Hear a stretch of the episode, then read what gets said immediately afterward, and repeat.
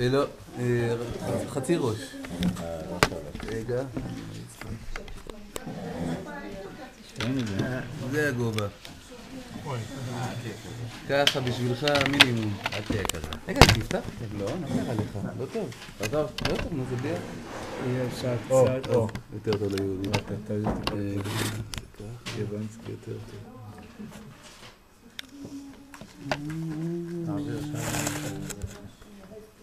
אתה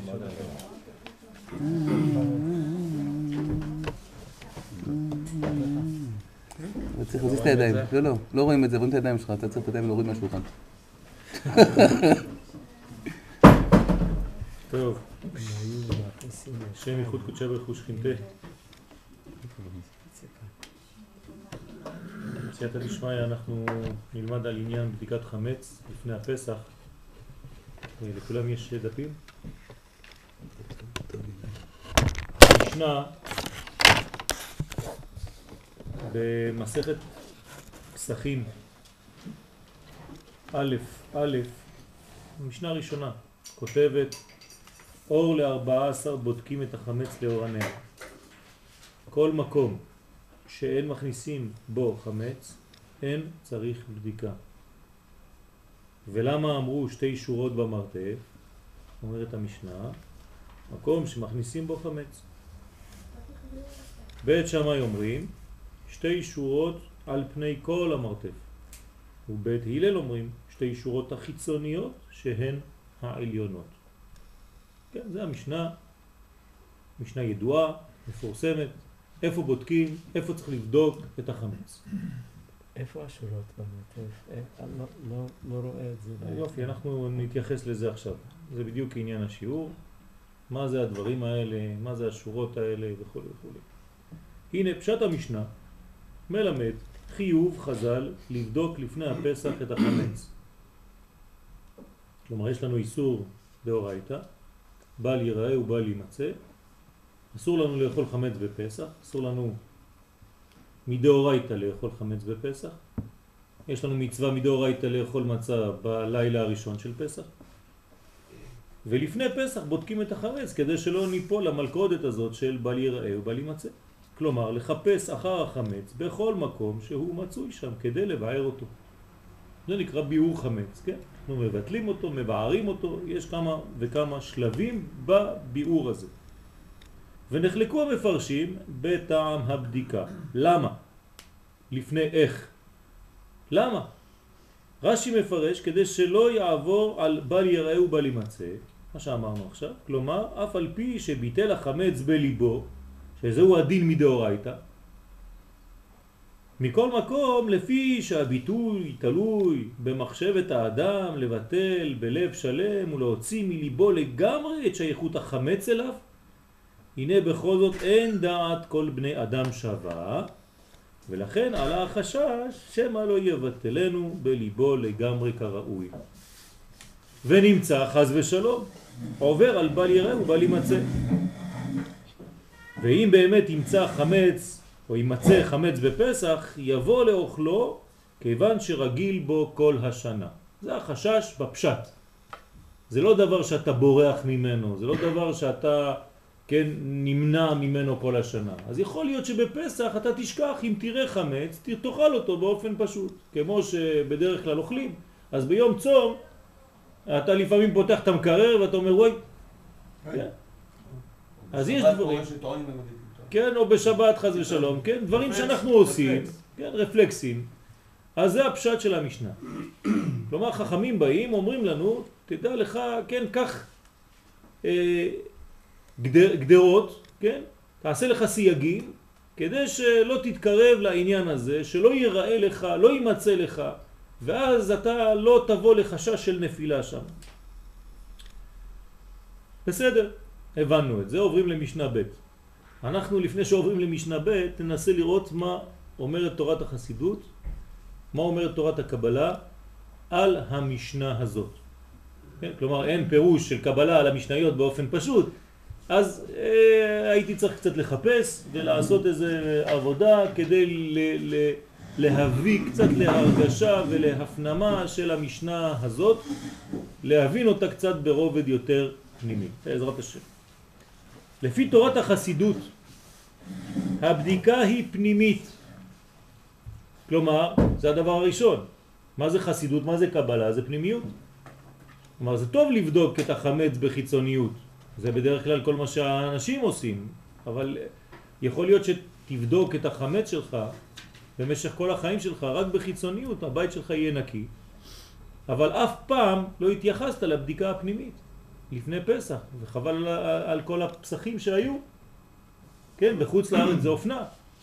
כן, חודש וחצי לפני פסח, הבדיקה החיצונית תופסת את מלוא העניין.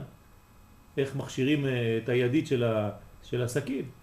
כן, זה לוקח אה, שעות ושעות של, של, של, של אה, שידורי רדיו. אבל אף אחד לא מדבר משום מה על הפן הפנימי של החג, על הבדיקה הפנימית שהיא גם כן חשובה לא פחות, אולי אפילו הרבה יותר, מהבדיקה החיצונית של הבית. שצריך כל אדם מישראל לפני חג הפסח לברר ולנקות את עצמו מכל סיג ופסולת. זאת גם כן בדיקת חמץ. כלומר אנחנו מדברים כאן על, על החמץ, כן? היצר הרע נקרא שיעור שבעיסה. זאת אומרת שאנחנו צריכים לבדוק בעצמנו מה לא בסדר. לפני החג, יש לנו עוד שבוע, אנחנו צריכים לבדוק את החמץ בעצמנו, לתקן את הפגמים שיש בנו, תיקון המידות. לא מגיעים לפסח ורוצים לקבל אורות גדולים בלי כלים. צריך להכשיר את הכלים לפסח, תרתי משמע. להגעיל את הכלים בפסח, תרתי משמע. כל מה שבא באש תעבירו באש. כלומר, כל היצר הרע שלך שהוא באש, תעביר אותו באש. כל היצר הרע שלך שהיה במים, תעבירו במים. כבולעו, כך פולטו. יש כלל. איך שבלעת, איך שהכנסת לעצמך, לרובד הפנימי של החיים שלך, את היצר הרע, באותה מידה אתה חייב לסלק אותו. אם לא, איך תופיע לפסח וכולך חמץ? אתה מוכר את החמץ שבבית, מכרת את החמץ של עצמך? בכל המקומות המסומנים. אולי צריך לסמן גם בעצמנו מקומות שצריך לבדוק מה הולך. ולכן נאמר במשנה הנזכרת למעלה, כל מקום שאין מכניסים בו חמץ, אין צריך בדיקה. מה זאת אומרת? קודם כל חכמים אומרים לנו באופן פשוט, אם אתה יודע בפירוש שאתה לא מכניס חמץ במקום פלוני, אז אל תלך לחפש שם. זאת אומרת, תחפש את החמץ במקום שסביר להניח שכן אפשרות יש של חמץ. קצת יותר עמוק, זה גם אומר שתתייחס למקומות הנכונים כדי לחפש את החמץ. אל תחפש חמץ במקום שאין. אל תלך להוציא בכוח דברים שאין. כן, זה אופנה.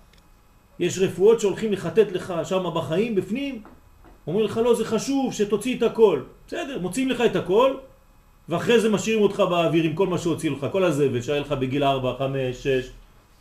נו, מה אני עושה עם כל זה עכשיו? אני לא, כבר לא יודע מה לעשות. לך אצל רופא אחר. במקום שאתה לא יודע, כן, אל תלך לחפש. במקום שאין חמץ, אל תלך לחפש. במקום שאין בעיות, אל תחפש בעיות. תהיה אדם פשוט. והפירוש הוא שצריך לבדוק במקומות שיתכנו שם שאריות של רע. אבל אם האדם יודע בעצמו שהוא נקי בעניין מסוים, הוא מרגיש את הנקיות הזאת, אזי לא צריך לבדוק בזה הדבר, וכל איניש ידע נפשי. כל אחד יודע בדיוק איפה הוא חלש, איפה היצר הרע שלו, איפה החמץ שנמצא בו, שם ילך לעבוד. לכן הקשו במשנה ושאלו, אם כן, מדוע צריך לבדוק שתי שורות במרתף? בואו נחזור למשנה למעלה. אור לארבע עשר בודקים את החמץ לאור הנר. כל מקום שאין מכניסים בו חמץ אין צריך בדיקה, זה הבנו. ולמה אמרו שתי שורות במרתף? מה זה שתי שורות במרתף? מה, אנשים הולכים לשים שם לחם? אז כן, מסבירים לנו במשנה, בגמרא, שאנשים הולכים לפעמים להביא איזה יין, איזה בקבוק טוב באמצע ארוחה, ויש לו איזה סנדוויץ' או לא יודע, פרוסת לחם, הוא מניח אותה שם במרתף, ו ו ו ו ו ו ו וחוזר והשאיר שם את הלחם, ובפסח יש שם הלחם. כתב הרב בעל מי השילוח, זצ"ל, כי מרתף של יין הוא רמז לתלמיד חכם. עכשיו אנחנו כבר הולכים לפלטפורמה אחרת. זה לא סתם אתה יורד למרתף של הבית שלך ומחפש שם יין ואז השארת איזה בדיקה, איזה חמץ. שם אתה צריך בדיקה בשתי השורות העליונות. אומרים פה חז"ל, יש כאן רמז לתלמידי חכמים. תלמידי חכמים דומים למרתף של יין. יין זה תורה, יינה של תורה. תלמיד חכם והשאלה מתייחסת אליו מדוע צריך אדם במעלתו של צדיק בדיקה כזאת של שתי שכבות, שתי שורות עליונות, או תלוי איך, לפי בית שמאי ובית הלל תכף נבין. התשובה היא שיש קומות נסתרים באדם. והם כדוגמת המרתף שהוא מקום גנוז ופנימי לשמור בו את היין שלא יתקלקל. כלומר, יש עדיין עוד רובד אחד. איפה צריך ללכת לחפש כאן? במרתף. מה זה במרתף? לא בשכבה החיצונית של החיים שלך. תחדור קצת יותר פנימה, במקום הפנימי יותר, הנקרא ברמז מרתף, ושם תלך לבדוק האם יש לך עדיין שאריות של חמץ. בבית אנחנו כולנו בטוחים, ברוך השם, שעם הנשים שיש לנו, שזכינו, כן, אין שום אפילו, לא יודע מה, לא נשאר כלום. אפילו החיידקים כבר צועקים, הרגתם אותנו. כן? זה בלי עין הרע, אין לנו שום חשש בזה. אבל מה עם החמץ הפנימי? האם נכנסת למרתף של חייך? האם נכנסת לחיים הפנימיים שלך בפנים ואתה בודק בדיוק שאין לך כלום? במקומות אלו שבמעמקי הלב והמחשבות, שם צריך לבדוק את עצמו. אפילו אם המעשים נקיים הם. כלומר, יכול להיות שיהיו לך מעשים נקיים, אבל מה? המחשבה שלך עדיין לא. יכול להיות הפוך. יש אנשים שיש להם מחשבה טובה, אבל מעשיהם אינם טובים. כמו שאומר בעל הכוזרי, כן? לאותו מלך. זאת אומרת שיש לכאן או לכאן, צריך לבדוק בדיוק איפה לא בסדר, מה לא טוב, איפה יש עדיין חמץ. ובאלו עניינים צריכה הבדיקה להתמקד. עונה המשנה ואומרת שלפי בית שמאי הבדיקה צריכה להיות בשתי שורות שעל פני כל המרתף, רב חיים, אתה מקשיב? זה בשבילך עכשיו. שתי שורות. שתי שורות, מה זה שאת אומרת שתי שורות? ממש ככה. כל השורות האלה. על פני כל המרתף, כלומר כל מה שאני רואה מול העיניים שלי. ובית הלל סוברים לו שתי שורות החיצוניות שהן שתי השורות העליונות. שתי שורות למעלה, זהו. כלומר, יש הבדל בגישה בין שניהם. לפי תורת החסידות אנחנו נראה מה העניין בדבר הזה. מה זה המחלוקת הזאת? האם אני בודק ככה, או בודק שתי שכבות למעלה? מה זה כל העניין הזה? אין להם מה לעשות, תמיד להיות ברוגז, בית שמאי ובית הלל. בגלל שאמרת ככה אני אגיד הפוך. מה תגיד? אמרתי ככה, טוב אז אני אומר הפוך. לא. יש פה עניין יסודי וננסה להבין אותו בסייעתא דשמיא. שתי שורות רומזות על שני לוחות שניתנו למשה רבנו בהר סיני. ככה אומר בעל מהשילוח, סוד נפלא. הוא אומר, אתה יודע מה הבעיה של האדם? תלוי איך הוא מסתכל על לוחות הברית. אם הוא מסתכל רק על שתי לוחות, על שתי השורות הראשונות, כלומר באופן כזה, והם בנויים באופן כזה שיש בהם שתי שורות של חמש דיברות כל אחת, זאת אומרת או שורות כאלה או שורות כאלה. והנה זה הרמז שאמרו בית שמאי, מה אומרים בית שמאי? שצריך לבדוק בשתי השורות שעל פני כל המרתף, זאת אומרת כל מה שמול העיניים שלי, כי לשיטתן צריך האדם לבדוק את עצמו בכל עשרת הדיברות. כלומר בית שמאי זה הכל, לא הולכים על חצאי דברים. בית הלל תמיד כן הולכים לכיוון האדם, אומרים טוב הוא מסכן חלש, בוא בוא נעשה איתו איזה קצת, אה, כן, פשרות. לראות אם הוא נקי בהם, זה בית שמאי. ואת הלל שאמרו שהבדיקה צריכה להתמקד בשתי השורות העליונות בלבד, שהן החיצוניות מכולם, הנה מור דייק עליונה ולפנים הימנה. גם שם יש עוד מחלוקת פנימית. איך שתי שורות? מה זה אומר שתי שורות? עליונה ולפנים ממנה. כלומר, כנגד שתי הדיברות העליונות שבכל לוח. עכשיו, תדמיינו לעצמכם את שתי לוחות, שני לוחות הברית, וזה בדיוק מה שאומר פה בית הלל. מה יש בשני לוחות הברית? בצד ימין יש לנו אנוכי, מצד שמאל יש לנו לא תרצח. זה מדבר על מידות, לא? בדיוק, זה, על, זה, על, זה, על זה אנחנו בודקים את החמץ. זה נקרא בדיקת חמץ, לבדוק מה לא בסדר בעשרת הדיברות שלנו. זה המרתף, ששם יש את היין, זה מתן תורה, ומה יש במתן תורה? עשרת הדיברות, שזה הכללים הגדולים של כל חיינו, ושם תבדוק בשורות הראשונות או על פני כל המרתף. אנוכי וכנגדו לא תרצח, ומורדיה, ומישהו אחר סובר שם, עליונה ולמטה היא מנה. זאת אומרת, לא ככה, ימין שמאל, אלא אחד מתחת לשני, דהיינו אנוכי, ולא יהיה לך אלוהים אחרים על פניי. זאת המחלוקת. אז אנחנו כבר התחלנו בבדיקת חמץ במרתף, הגענו כבר לשני לוחות הברית. זאת אומרת, ממש הלכנו רחוק רחוק רחוק מהפשט של הפסוקים, של מה שחכמים אומרים לנו לבדוק. אבל למה לא לבדוק את כל אה, שמירת עשרת, כל עשרת הדיברות? זה מה שאומר בית שמאי. למה, ה... כן. כן. למה רק העליונות? אפילו שחשובות כמה שהן, אבל הן חלק. כתוב שבמקום שאנחנו לא חוששים שיהיה בו חמץ, אז אנחנו לא צריכים ללכת.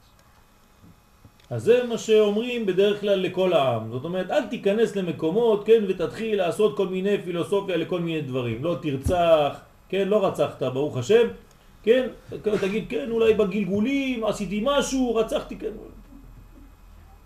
אז זה בית שמאי, בית שמאי אומר כמוך, כנראה היית שם בבית ספר. תלוי, בלשון הרע אתה יכול לרצוח. נכון, אז זה מה שאומר, אז צריך להיזהר איך, האם זה רק בחיצוניות של הדברים, אז אתה כבר בבית הלל, או בכל רובד העובי והכל זה כבר בית שמאי, זאת אומרת אתה צריך חיים שלמים בשביל לעשות סדר פסח, בדיקת חמץ. בסדר? זה חומרה וכולה. אנחנו רוצים להתעניין פה לראות מה צריך לבדוק לפני פסח. מי שלא יודע על מה אנחנו מדברים חושב שאנחנו בחודש אלול. נכון? מה אנחנו עכשיו מדברים על תשובה או על גאולה? זה אותו דבר. זה אותו דבר. אם אתה נכנס לפסח ואתה שואף לגאולה, כן, הגאולה צריכה להתאפס במשהו, להיאחז במשהו. כלומר, אתה צריך לתת, כן, להעניק לגאולה הזאת כלי, קיבול. על מה היא תחול הגאולה הזאת? אתה צריך לפחות לבוא נקי מחמץ, מחשש חמץ בפסח, במשהו. איך אתה עושה את הבדיקה הזאת? אז בדקת את הבית, זה כבר גמרנו. אני מדבר עכשיו על בדיקה פנימית.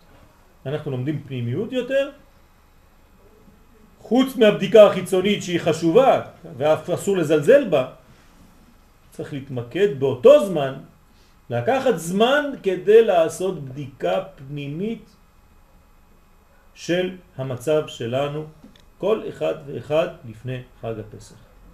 לפני שאתה מדלג, לפני שאתה קופץ לקומה אחרת, כי פסח זה דילוג לקומה אחרת, אחרי פסח זה כבר לא מה שהיה לפני פסח, אנחנו בעולם אחר. צריך להבין את זה. זה שינוי פלטפורמה, שינוי קומה. לפני שאתה עולה לקומה העליונה, תסדר את החדר שלך, שלא יישאר בו שום דבר בקומה התחתונה. עכשיו אתה עוזב מקום, אתה עולה מדרגה. לא לחשוב שאחרי פסח עוד פעם אנחנו חוזרים למה שהיינו, לא. אנחנו נגאלים, אנחנו אמרנו את זה בכמה וכמה שיעורים שכל שנה אנחנו נגאלים מבחינה אחרת, פרטית, מיוחדת, של אותו זמן, של אותה שנה. גם השנה. כשאנחנו נגאלים מהמדרגה הזאת של אתמול, אנחנו עוברים למדרגה אחרת. אז לפני שאתה רוצה להיכנס ולהיגאל, תנסה לנקות בעצמך כמה שאתה יכול, כן? לפני ש... אני רוצה לגמור את התיקון שלו. לפני שמגיעה שנה אחרת, מדרגה אחרת, כן, של הפסח, שהוא ציר בין גלות לגאולה. הרי חמש דקות לפני יציאת מצרים אנחנו במצב פלוני, וחמש דקות אחרי יציאת מצרים אנחנו במקום אחר לגמרי, נכון? זה, זה עניין של דקה, כן? דקה לפני הגאולה ודקה אחרי הגאולה. אתם מבינים שיש שינוי מהותי. שנייה לפני הגאולה, לא דקה, שנייה. תחלקו את זה אפילו לחלקים, לא חשוב. על פית השנייה לפני הגאולה, אין גאולה. ושנייה אחרי הגאולה, יש גאולה. מה זה? זה עולם אחר. והציר הזה, לא כולם זוכים לעבור אותו. יש הרבה אנשים שלא יוצאים, יש הרבה אנשים שנשארים. כדי לעבור אתה צריך להופיע עם ניקיון פנימי, יסודי. זה מה שכאן אומרים לנו חז"ל.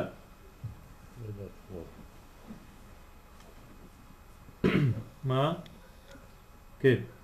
וזוהי דעת שמואל. יש פה שם מחלוקת בגמרא בין רב לשמואל לעניין הזה, איפה בודקים. דעת שמואל שאמר כנגד אנוכי ולא תרצח, מה הוא רוצה להגיד לנו שם? בא לומר ברמז שבחינת האנוכי שלך יהיה נקי, זה אנוכי.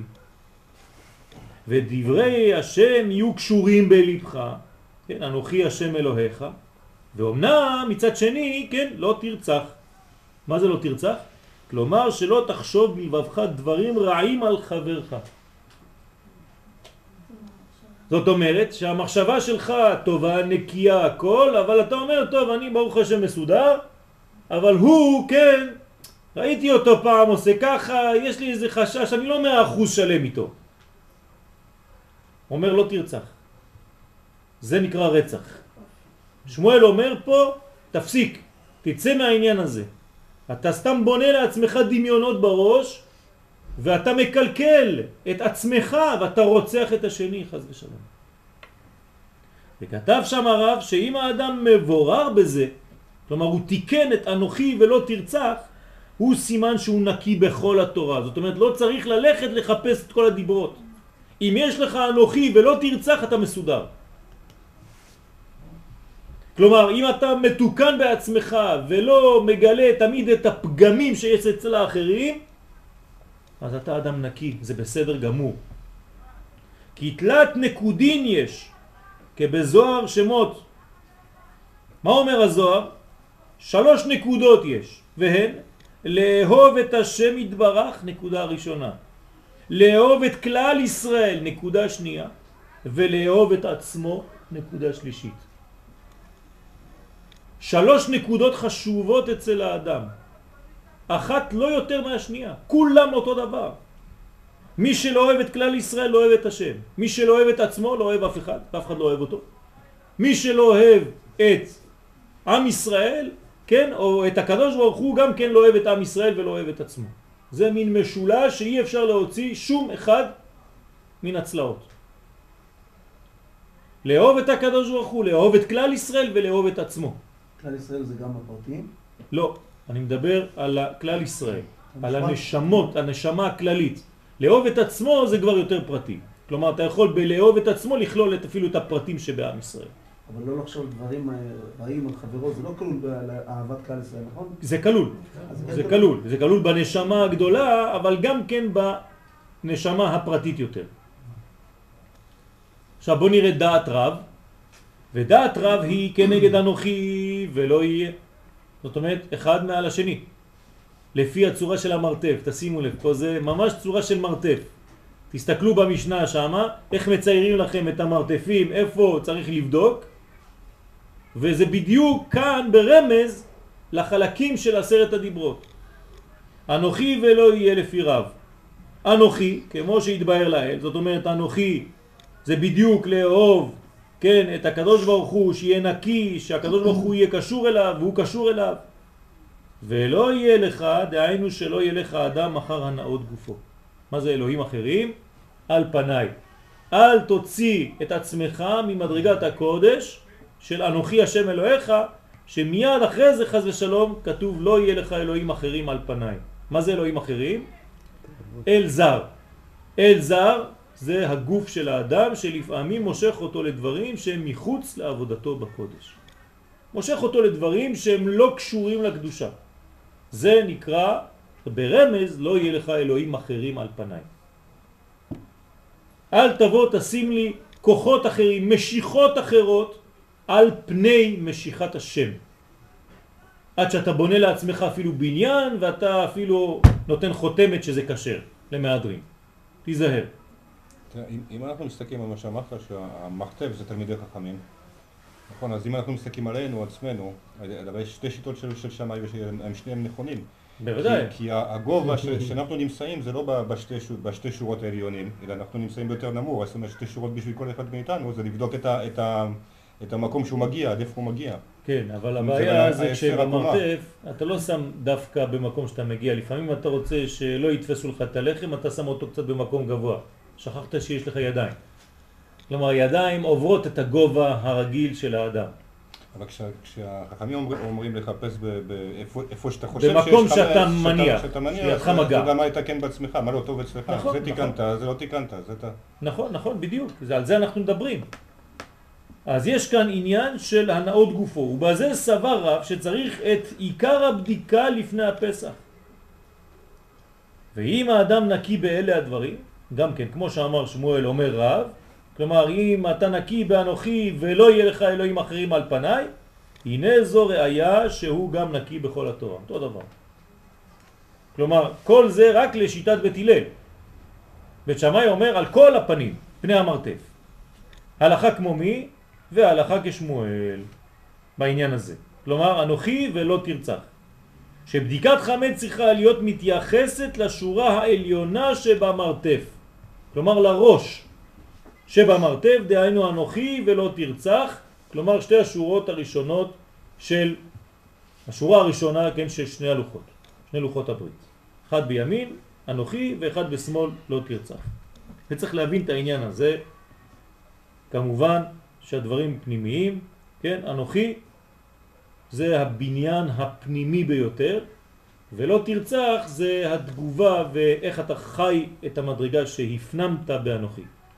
כלומר, אם האנוכי שלך לא שלם, אז אתה רוצח. חז ושלום. אלא כשהאנוכי שלך שלם, אז גם כן אתה מגיע למדרגה של לא תרצח, אתה לא רוצח. אבל כל זה זה בסדר, קצת הבנו, יש רמזין, זה טוב ונחמד, אבל בוא נלך קצת יותר עמוק. בדיקת חמץ היא ביעור היצר הרע המתלבש במעשה האדם. מה זה לבער את החמץ? להוציא אותו מחיינו, לזרוק אותו, כן? כששבוע אחרי זה אתה מיד כשנגמר פסח אתה הולך לקנות מהר בגט? או מופלטה? מה, מה, מה, מה הולך פה? אני לא מבין.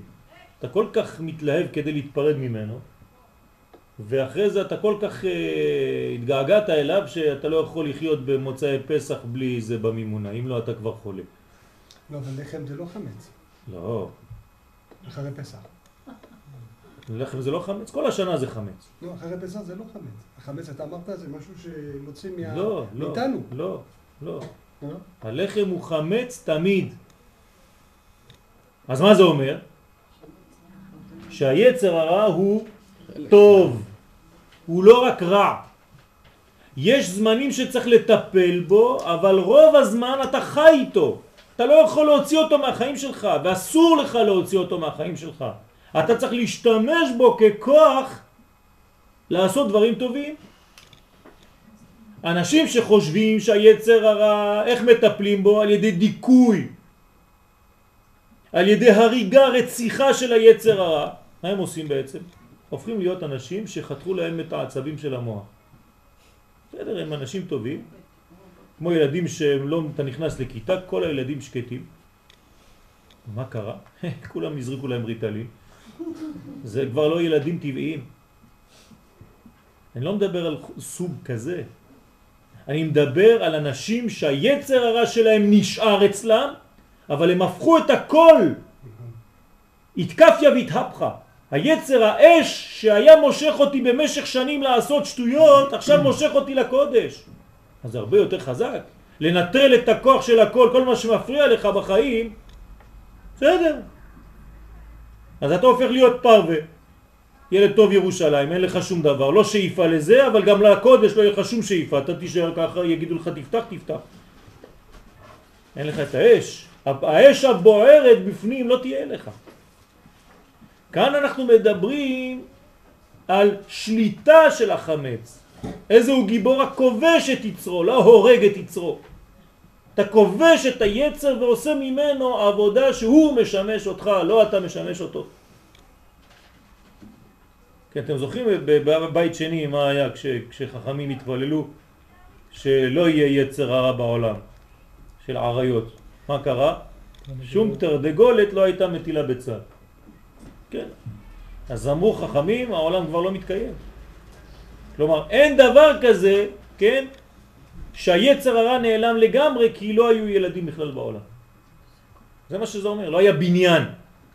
אז אתה רואה שהיצר הרע לפעמים, כן, הוא צריך לשמש אותך, הוא מלאך שמשמש, שעושה את עבודת השם. אתה צריך להשתמש בו לצורך טוב. זה מסוכן לשחק איתו. אבל כל השנה אנחנו בעולם הזה של החמץ, וזה נקרא חמץ. בפסח לפני פסח אנחנו עושים ביעור חמץ, בדיקת חמץ, לדעת איפה הוא נמצא ולתקן. אומר שלמה המלך, כן, שהבגדים שלנו צריכים להיות לבנים. איך אומר הפסוק? והיו בגדיך לבנים ושמן על ראשך על יחסר. כן? בכל עת יהיו בגדיך לבנים. כך אומר שלמה המלך. אז זה, זה מאוד מאוד נחמד. יש לך מלא בגדים לבנים לשבת, ואתה מסודר. אומר לה, לא, אבל אני רוצה שיהיה לך בגדים לבנים, שישארו לבנים באותו זמן ששמן על ראשך. שמים לך שמן על הראש, ובוא נראה אותך עכשיו שאין לך עכשיו טיפות של שמן על החולצה. באותו זמן. זה הסוד. זאת אומרת, מה זה שמן? שמן זה חוכמה. שמן משחת קודש. אתה עכשיו עולה במדרגות של חוכמה, בוא נראה אם אתה שומר על הלבושים, זאת אומרת על המידות שלך. גם כשאתה השגת חוכמה גדולה. שאין לך טיפות של שמן על הבגדים הלבנים שלך. זה הרעיון הפנימי. זה שתשמור בגדים לבנים זה בסדר, אבל אין לך חוכמה אולי. אבל אם יש לך חוכמה, אז תיזהר שהשמן לא ייפול לך ויעשה לך כתמים על הבגדים. מרוב גאווה. גם בכסף הוא עולה. סליחה? שמן זה גם כמו, גם בכסף. כן, כן, זה, זה אותו, כל, כל העניין של מה, כל הדברים לא יקלקלו אותך. כל מה שהשגת בחיים. כן. איך ה- הסימן שהבדיקה הפנימית היא, היא בסדר? אז האנש, האנשים, זה מה שכתבנו פה, כן? כל אחד יודע את נפשו. זאת אומרת שאתה צריך להרגיש בעצמך כשאתה נקי במדרגה. אתה צריך לסמוך על עצמך. אנחנו אנשים מבוגרים, ואתה צריך לדעת במקום פלוני ניקיתי. זה כאילו שתגיד לאישה, ניקית את הארון, תגיד לך כן. איך את יודעת? תגיד לך תעוף מהחדר לפני שאני, כן, אזרוק אותך אתה והחמץ. זאת אומרת, אני יודעת שניקיתי, נכון? אל תגיד לאישה היא לא נקטה פה, אוי ואבוי. ניקיתי פה נקי, צא מהמטבח. אותו דבר אתה, אם ניקית משהו בחיים שלך אתה צריך לדעת. אנשים יודעים את העבודה שלהם. אנחנו לא צריכים להישאר תמיד במדרגות, מה אני לא יודע ואני לא יודע ולא עשיתי ואולי וזה. כן, בסדר, זה נכון תמיד באופן... אבל לפחות בפשט של הדברים אתה יודע אם עשית עבודה. אדם צריך לדעת את מקומו אם הוא עשה עבודה בתחום כזה ויצא מזה ויצא גדול מזה. זה גם חלק להודות לשם. ברוך השם הקדוש ברוך הוא עזרת לי ניקיתי, הצלחתי, אני פה. זה לא בושה להגיד דבר כזה לעצמו. לדעת בפירוש שעשית מאמץ והצלחת. מה זה לא יפה?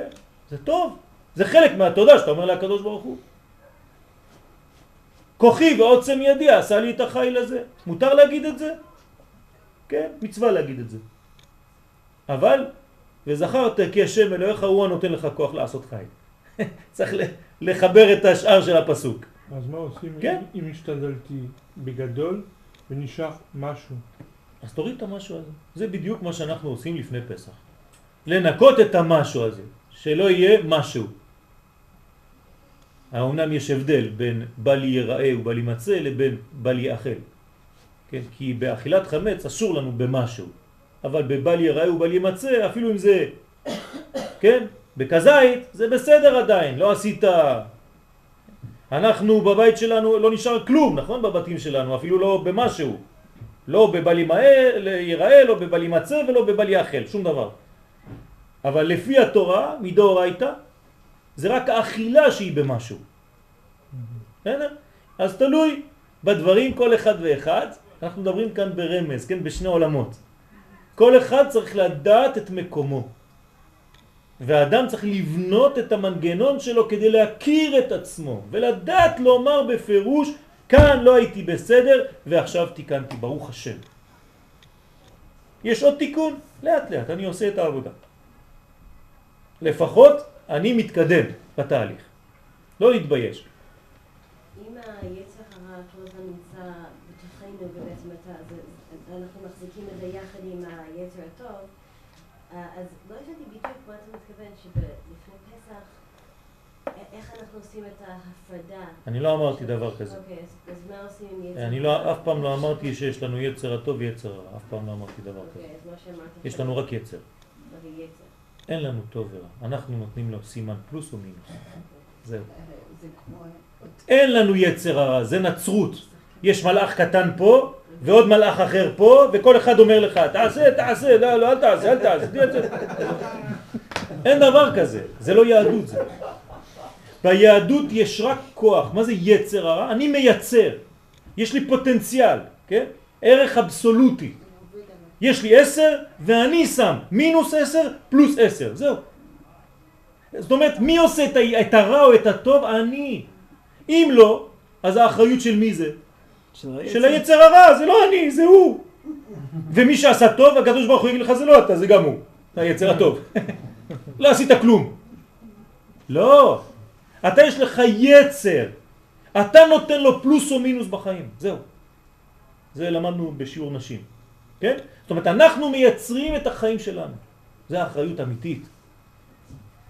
אז בפסח אומרים לך, פשוט מאוד, להוציא את כל המינוסים שיש לך בחיים ותיתן להם את הסימן החיובי. כלומר, תנסה אפילו מהדברים שאתה רואה שלילי, לראות את זה טוב ולעשות מזה דבר טוב. גם לפעמים שאתה לא מוצא את עצמך באיזשהו מקום, תראה את הטוב שיצא בדבר הזה, תלמד זכות על עצמך, תלמד זכות על עם ישראל. לא תמיד לשבור, לשבור, לשבור את עצמנו, בסוף אתה כבר לא חי את היהדות שלך בשמחה ואתה אתה, אתה רק בדיכאון, כי למה? כי אתה מדכא את הכל ואתה, השיטה שלך זה לשבור, לשבור, לשבור ולהרוג. בסוף אתה הופך להיות אחד שנטרלו לו את כל המוח ואין לו כבר כלום, הוא כבר פחדן, הוא חי בפחד, הוא כבר לא חי במציאות, כן, הכל, הכל מדומה. מתחיל להיות עצבני, לא מאוזן וכו' וכו'. שמצד אחד אינו בודק את עצמו כל כך, כן? אבל מוצאו חסרונות במעשה אחרים, זה עוד יותר גרוע. כן? אתה לפעמים אצלך אומר טוב, הכל בסדר. אבל אצל האחרים, אוי ואבוי, אתה יודע, הוא, אני נראה, לא רוצה לדבר. השם ישמור אותי, לא רוצה לדבר. השם, כן, כבר אמרת הכל, בלי להגיד כלום. זאת אומרת, הוא, אוי ואבוי, רק אני לא רוצה להגיד שום דבר, עזוב, עזוב, עדיף לא לדבר עליו. זה יותר חמור מאשר אמרת אולי משהו. כי פה הרגת אותו לגמרי, כן? ולכן מצד אחד יש לו אנוכי, כן, זה אנוכי, מפותח מאוד, זה אנוכיות, והסכנה היא ברציחת כל מי שמחוצה לו, כן? כולם חוץ ממני, אני בסדר, זה הצד השני, כן? ולכן אמר שמואל שדווקא שם צריך בדיקה, שצריך להיזהר בלא תרצח את מי שאתה מלמד עליו חובה. אז תיזהר איך אתה מדבר על אחרים, כן, קשות עצמך. לזאת מזהיר התנא ואומר, מקום שאין מכניסים בו חמץ, כלומר, כל בחינות החמץ שאתה נוטה למצוא אצל אחרים, אין צריך בדיקה. אבל החמץ של עצמך, כלומר על בחינת אנוכי, על זה עליך להקפיד ולבאר את החמץ בתיקון המחשבות והמעשים. עזוב את האחרים בינתיים. אתה תמיד רוצה לראות אצלם דברים לא טובים. תראה את עצמך עכשיו. אתה בערב פסח, אתה עכשיו עושה עבודה רצינית ואתה צריך להיות נקי בעניין הזה. הקדוש ברוך הוא גאל את עם ישראל למרות המצב שלהם. מ"ט שערי טומאה זה, זה, זה, זה לא משהו פשוט. ולמרות זאת זכינו לגאולה. זאת אומרת שהקדוש ברוך הוא ראה בנו, ברוך השם, את הנקודות הטובות. ולכן הוא גאל אותנו. אז אתה אל תבוא וללמד חובה על כל אחד ואחד, כן? כמו שחז ושלום היום שומעים לפעמים שיעורים, שם ישמור, לא, יכול, לא, לא מבין בכלל איך אפשר ללמד תורה בצורה כזאת. הדור שלנו לא ראוי לגאולה, אנחנו לא נזכה לגאולה, תראה איזה רשעים, תראה איזה... השם ישמור, ככה אתה מדבר על עם ישראל? אין דבר כזה, אסור לדבר בצורה כזאת. אנחנו כן ראויים לגאולה וכן ניגאל והקדוש ברוך הוא אוהב אותנו ואנחנו נשתפר ונעשה ונתקדם. ביור החמץ שלפני פסח הוא תנאי לחירות שבפסח עצמו. כלומר, למה עושים בדיקת חמץ וביור חמץ לפני פסח? כי, כי בפסח זה כבר מאוחר. האמת שזה אף פעם לא מאוחר. לפי ההלכה, אם מצאת חמץ בתוך השבוע של פסח, מה אתה עושה? חסר. אה? מבאר מבאר אותו. זאת אומרת, זה לא נגמר. כלומר, אני אמרתי לכם שלפני פסח זה התנאי לגאולה. עכשיו, אם מצאת חמץ בתוך הפסח, בתוך הבית, מה אתה עושה? אתה אומר, וואי, זהו, הלכנו לאיבוד, גמרנו. לא, חז ושלום, לא, אתה ממשיך לעבוד, לא קרה כלום. אתה מכסה, מבאר אותו, וזהו. אבל יש הבדל. בוודאי שיש הבדל. לפני פסח חיפשת אותו, פה כביכול הוא חיפש אותך. בסדר, בסדר, בסדר, אבל אתה לא צריך, כן, להגיד, לא, זהו, נגמר, אני לא יכול לעשות שום דבר. התייאשתי, כי בדקתי ולא ראיתי, פתאום מופיע לי משהו. לא. לפעמים בחיים שלך אתה לא רואה הכל, ופתאום משהו צץ, אז תטפל בו כשהוא צץ. אין בעיה. פסח נקרא זמן חירותנו. מה זה חירות? החירות היא בשניים. החירות העצמית, כלומר חירות הגוף מכל שעבוד לדברים זרים המרחיקים את האדם מן העניין האלוהי, כלומר מה שמפריע לי בחיים. יש הרבה דברים שמפריעים לנו בחיים, וגם על זה צריך לעשות חשבון, רשימה, כנס הביתה ותעשה רשימה מה מפריע לי בחיים כדי להתקדם בעניין האלוהי שלי. מה מפריע לי? לא להתבייש, לכתוב הכל.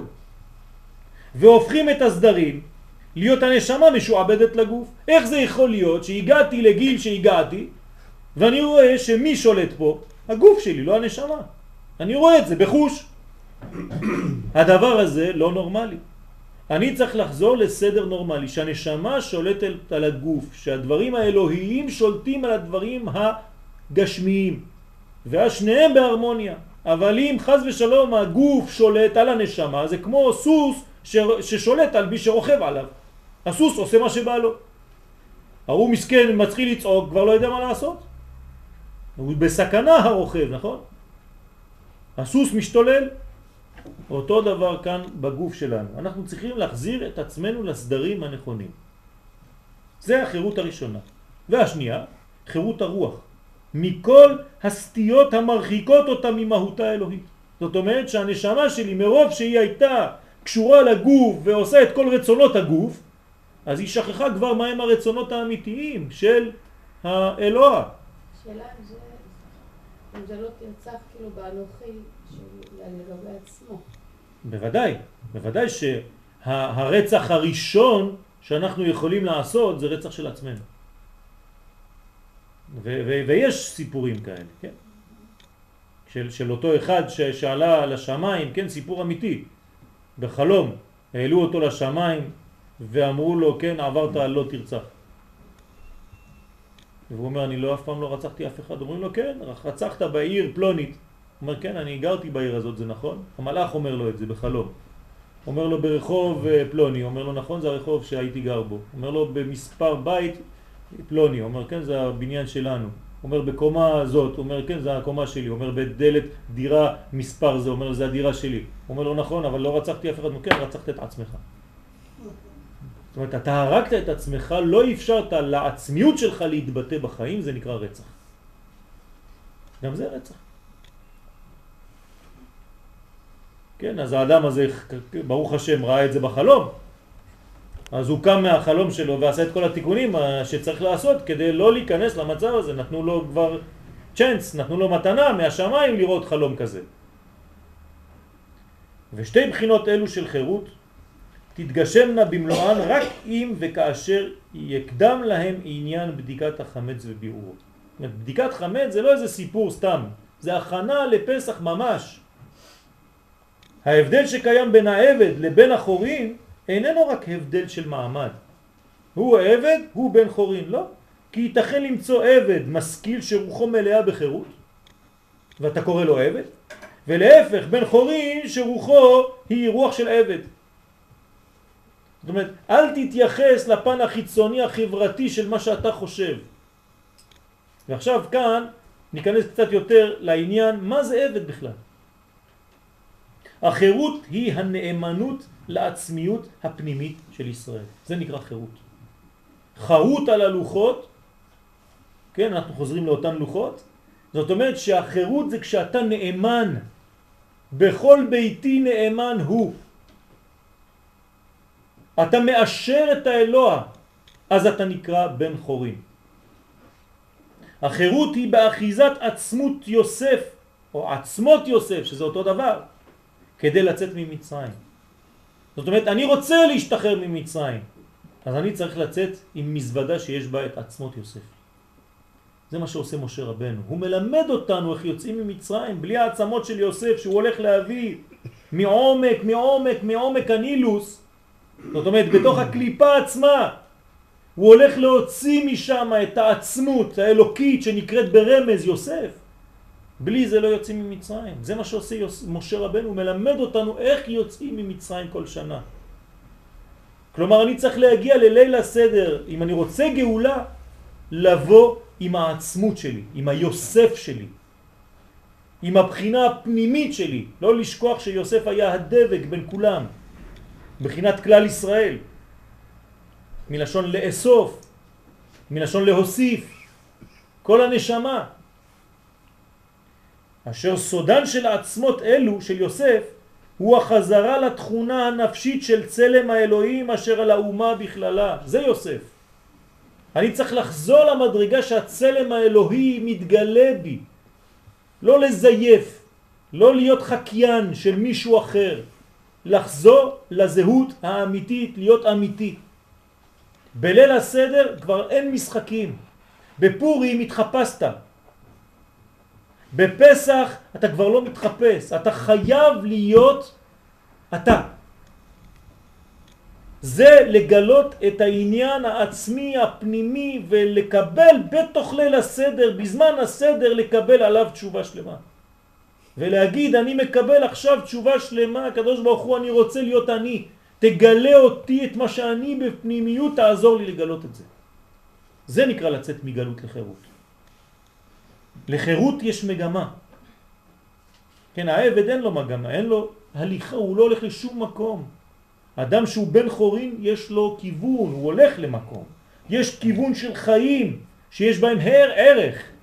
החיים שלי יש להם ערך, אני לא צריך לזלזל בחיים שלי. הקדוש ברוך הוא הביא אותי, הקים אותי עוד הבוקר, אז יש לי מה לעשות עדיין בעולם הזה.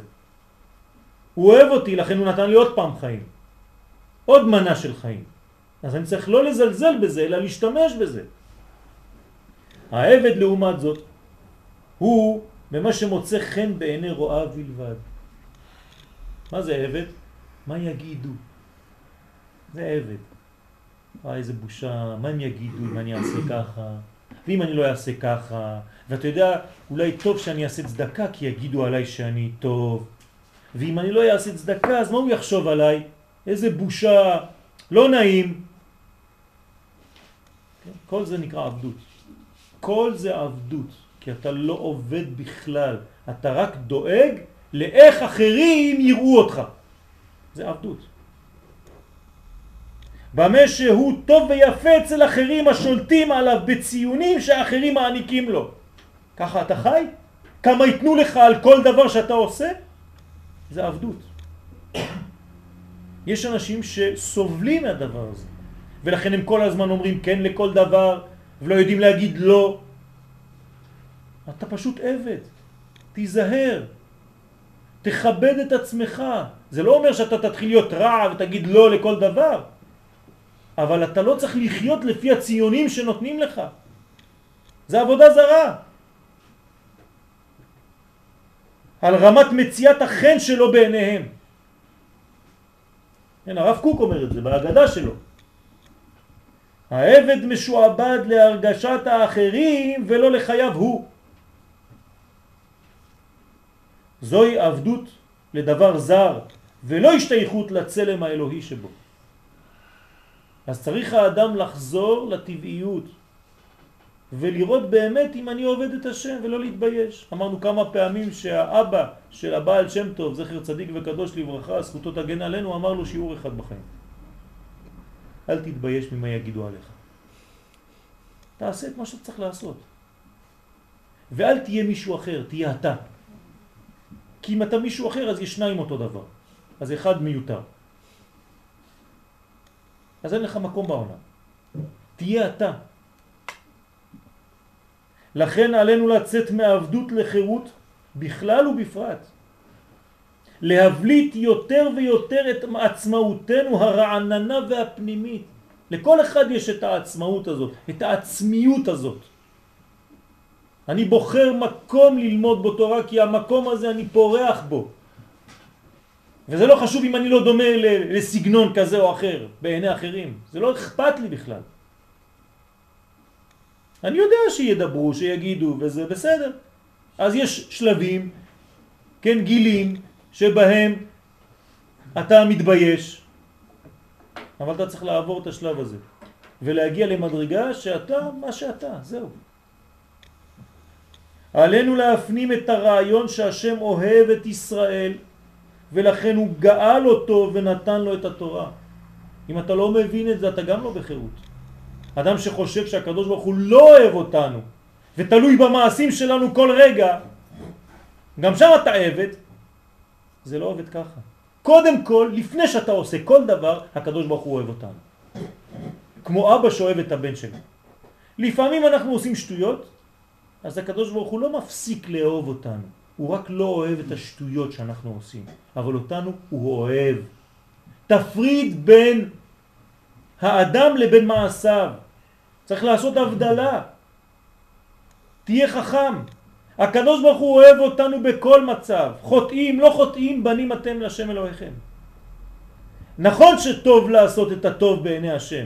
כשאתה עושה את הרע בעיני השם, כן, הוא לא שונא אותך. הוא שונא את הרע שעשית. איתם הוא חטאים, חטאים ולא חוטאים. מה? פסוק.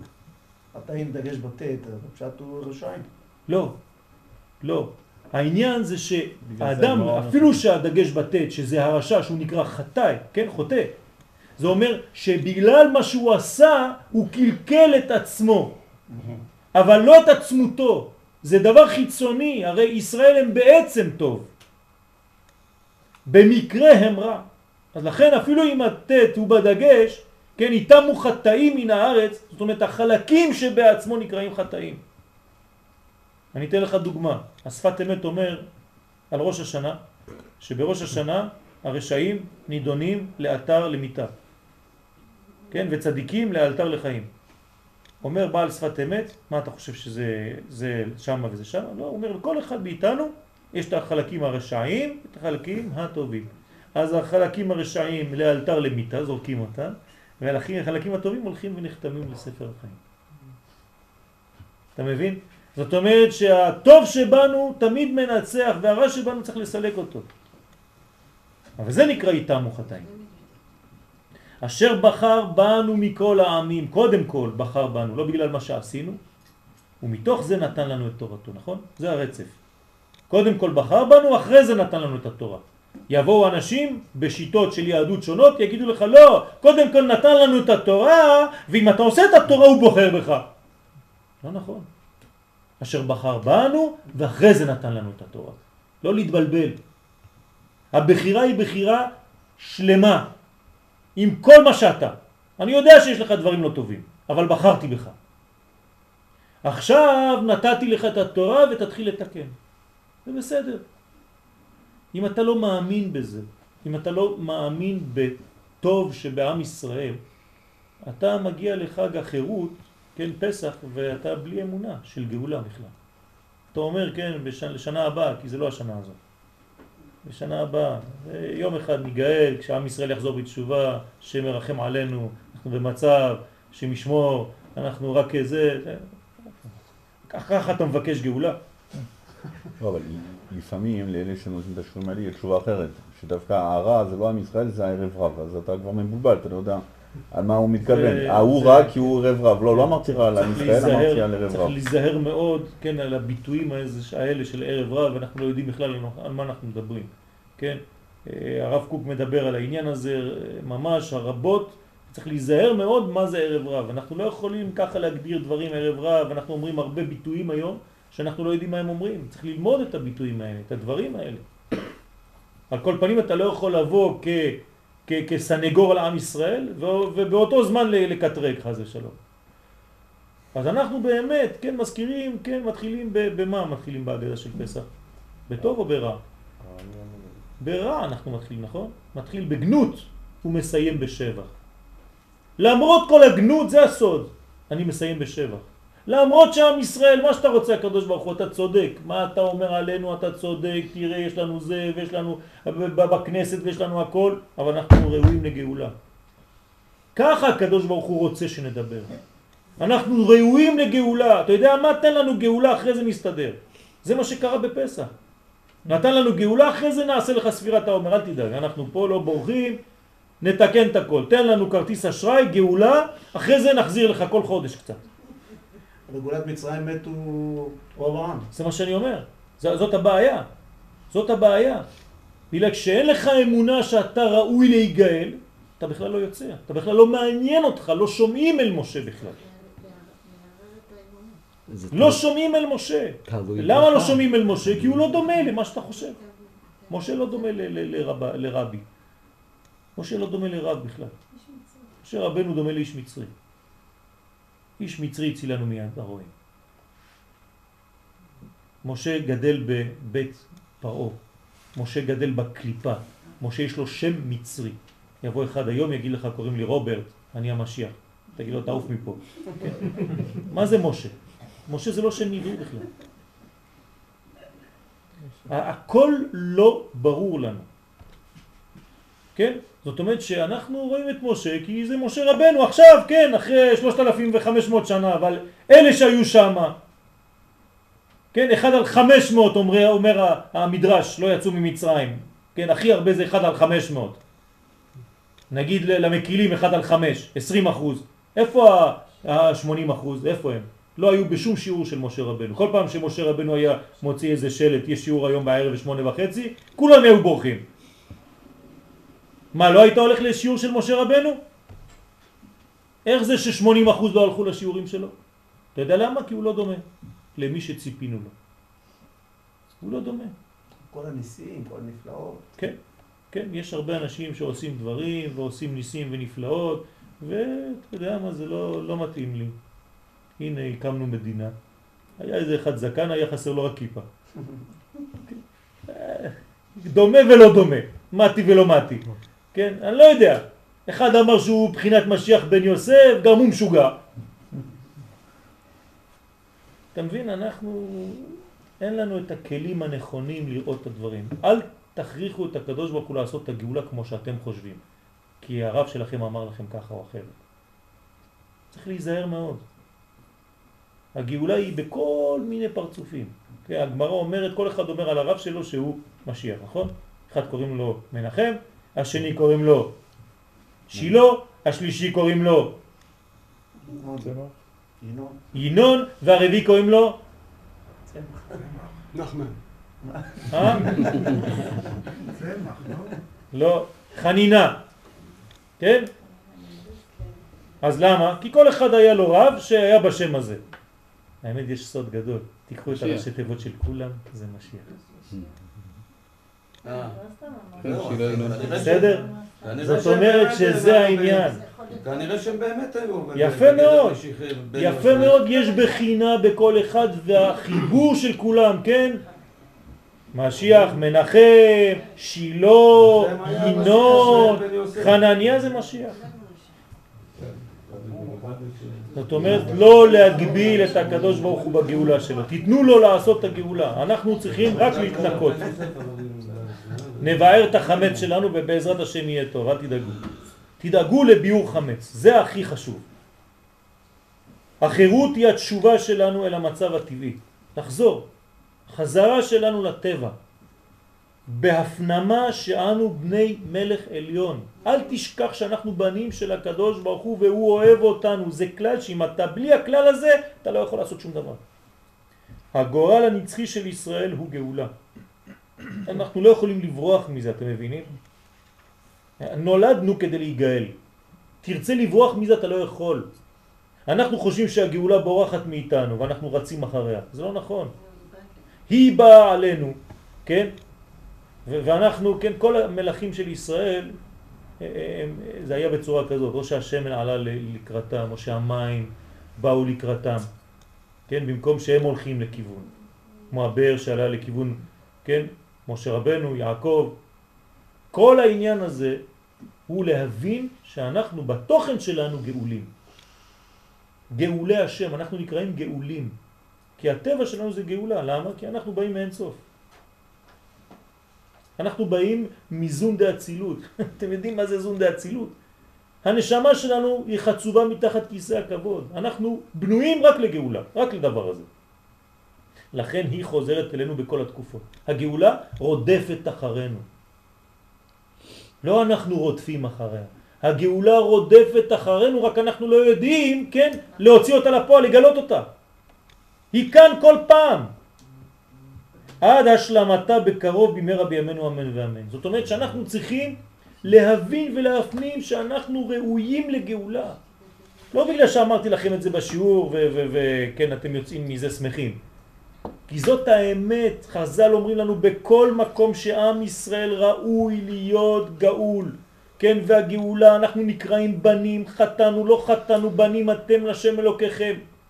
כמובן שברגע שאתה יודע את זה, אתה צריך להשתדל שלא לעשות את השטויות. לבטל את החמץ, לבאר את החמץ, זה נותן לך הרבה יותר אנרגיה, אבל אם אומרים לך מלכתחילה שאתה כבר הרוס, אז אין לך חשק בכלל לעשות לא בדיקת חמץ ולא שום דבר. אז העניין זה להרגיש שאנחנו עם שבנוי רק לדבר אחד, לגאולה. כלומר, באנו בעולם הזה, קראנו את זה בהפטרה היום, כן? ככה מתחיל ישעיה, נ"ג, כן, מ"ג. עם זו יצרתי לי תהילתי יספרו. זה, זה הפסוק הראשון שקראנו היום בבוקר.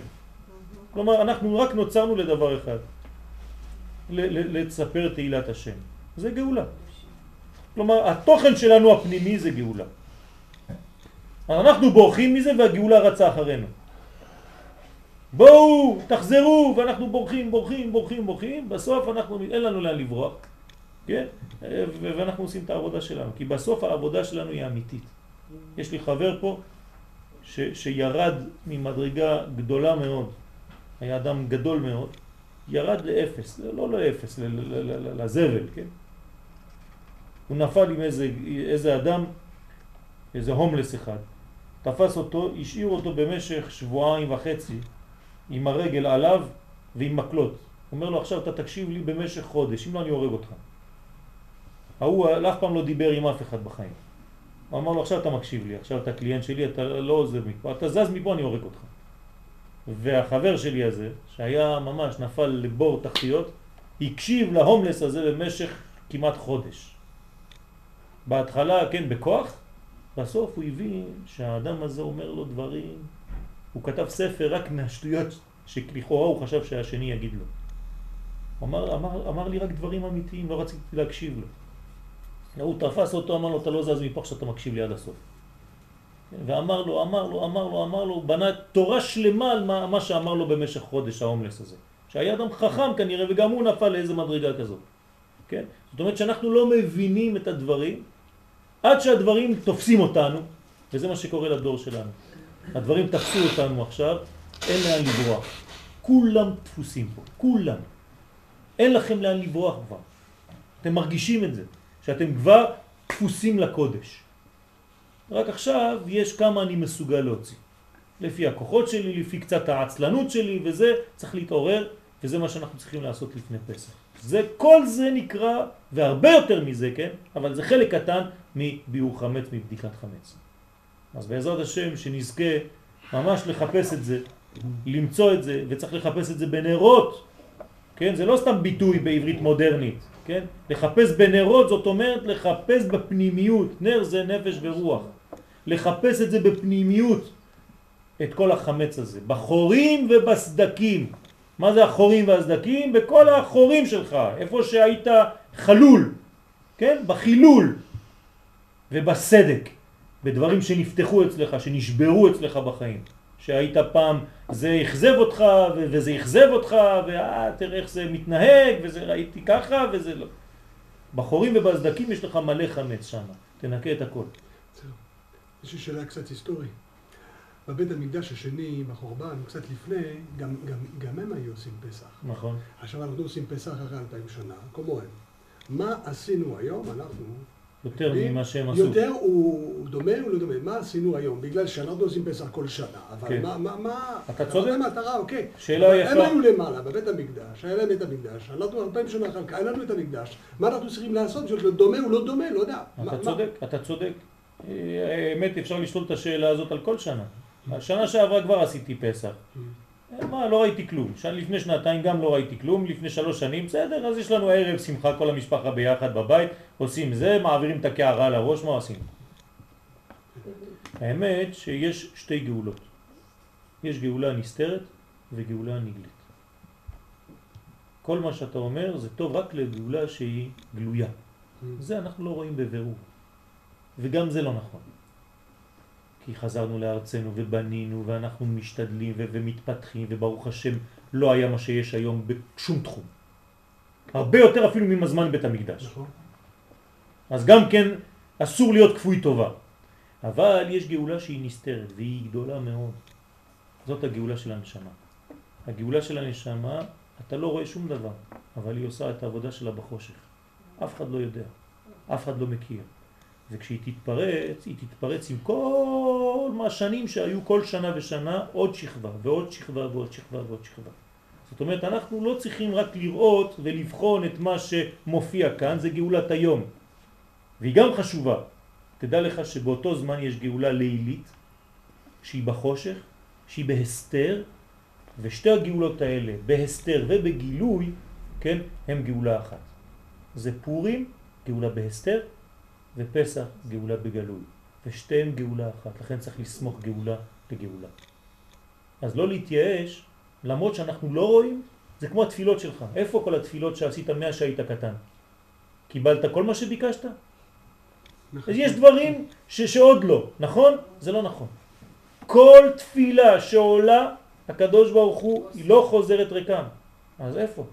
הקדוש ברוך הוא מכין זמן מיוחד וזה נבנה במקום גנוז, ויום אחד זה מופיע לך בחיים שלך פה ובצורה אחרת ולא חשוב, לא ניכנס עכשיו לפרטים. אבל תמיד מה שאתה מבקש באמת מהקדוש ברוך הוא, שום דבר לא חוזר ריקם. אתה מקבל את זה, במידה הכי טובה שלך. לכן צריך להאמין שיש גאולה נסתרת שמתרקמת מתחת לפני השטח, צריך להפסיק להיות, איך, איך אומרים לזה? כן, אנחנו קצת מפונקים. מפונקים. כל רגע יש לך איזו הרגשה, אה, עכשיו הוא דיבר איתי ככה, עכשיו לא הרגשתי טוב, עכשיו אמר לי ככה. אה, מספיק כבר. זה פינוק. זה פינוק בעבודת הקודש. זה הכל חוץ מלהיות שוקד על דלתותיי יום יום. אתה כל הזמן מתפנק. כל הזמן יש לך משהו, וכל הזמן יש לך משהו, עכשיו יש בעיה כזאת, אתה חייב להמציא לעצמך בעיות. מקום שאין בו חמץ, לא צריך בדיקה. תפסיקו לחפש כל הזמן בעיות בכל מיני מקומות. תמשיכו, תתקדמו בחיים. אתם לא מבינים שכל הדברים הקטנים האלה סוגרים אתכם? ועוד פעם אתה צריך לשאול עוד פעם את, את הרב מה לעשות על כל שטויות קטנות כאלה. אתה לא מתקדם בחיים שלך. אתה נתקע במעגל שאתה אוכל את הזנב שלך. זה פינוק. צריך קצת לעזוב את כל זה, והשריטות הקטנות האלה, כן, זה לא מונע מהחייל מלהתקדם. רק כשהוא חוזר לבית הוא כואב לו בכל מיני מקומות, הוא מרגיש את כל הסריטות ואת כל הכאבים. כשהוא בקרב הוא לא מתייחס לשום דבר. אנחנו צריכים להתקדם עכשיו, אנחנו בתהליך של גאולה וצריך להפסיק עם כל הפינוקים הקטנים שבצדדים ולהתייחס לגדול. אז כמובן שיש דברים צריך לתקן אותם, לא צריך לזלזל בהם, אבל לא כל דבר קטן כאילו אתה זה, אתה סתם לפעמים הורס. כן, זה כמו אחד שהוא מרגיש טוב וכל שנייה אתה בא ואתה אומר לו אתה מרגיש טוב? אתה מרגיש טוב? אומר לך כן, כן. אתה, אתה בטוח שאתה מרגיש טוב? לא, אני כבר לא מרגיש טוב, אתה שיגעת אותי. כן? זה אותו עניין. אז צריך להיזהר לא יותר מדי, לא יותר מדי ללכת לחפש ולחטט במקומות שצריך לתת לזרום, צריך לתת לזרום, להאמין קצת, זה חוסר אמונה, זה רצון לשלוט בכל דבר. אז צריך לזרום עם זה, ובעזרת השם, כן, מה שאנחנו כן רואים, צריך לתקן. זה ביור חמץ, זה בדיקת חמץ. אבל לא כל דבר לעשות מזה סיפור, כי זה פשוט יצר הרע שאתה מייצר, כן? כדי למנוע ממך מעצמך להתקדם. חבל, תמיד שאתה במדרגה עליונה, בא עוד יצר הרע כזה ומנסה לשבור אותך, ואתה נכנס לעצבות ולדיכאון, ואתה לא שמח, ועכשיו אני לא מרגיש טוב, ועכשיו זה, וזה, וזה, ובסוף החודש אומרים לך, תשמע, היית צריך להגיע לפה, רק עם כל השטויות שלך עשית שני מטר במקום להתקדם קילומטר. חבל. אז בעזרת השם צריך לצאת מהפינוק הזה, ולהתקדם יותר, להאמין בעצמנו, להאמין בגאולתנו, להאמין בעמנו, להאמין בקדוש ברוך הוא, להיות שמחים, והשמחה הזאת מוציאה אותנו בעזרת השם מעבדות לחירות במהרה בימינו אמן אמן. אמן, אמן, יישר כוח.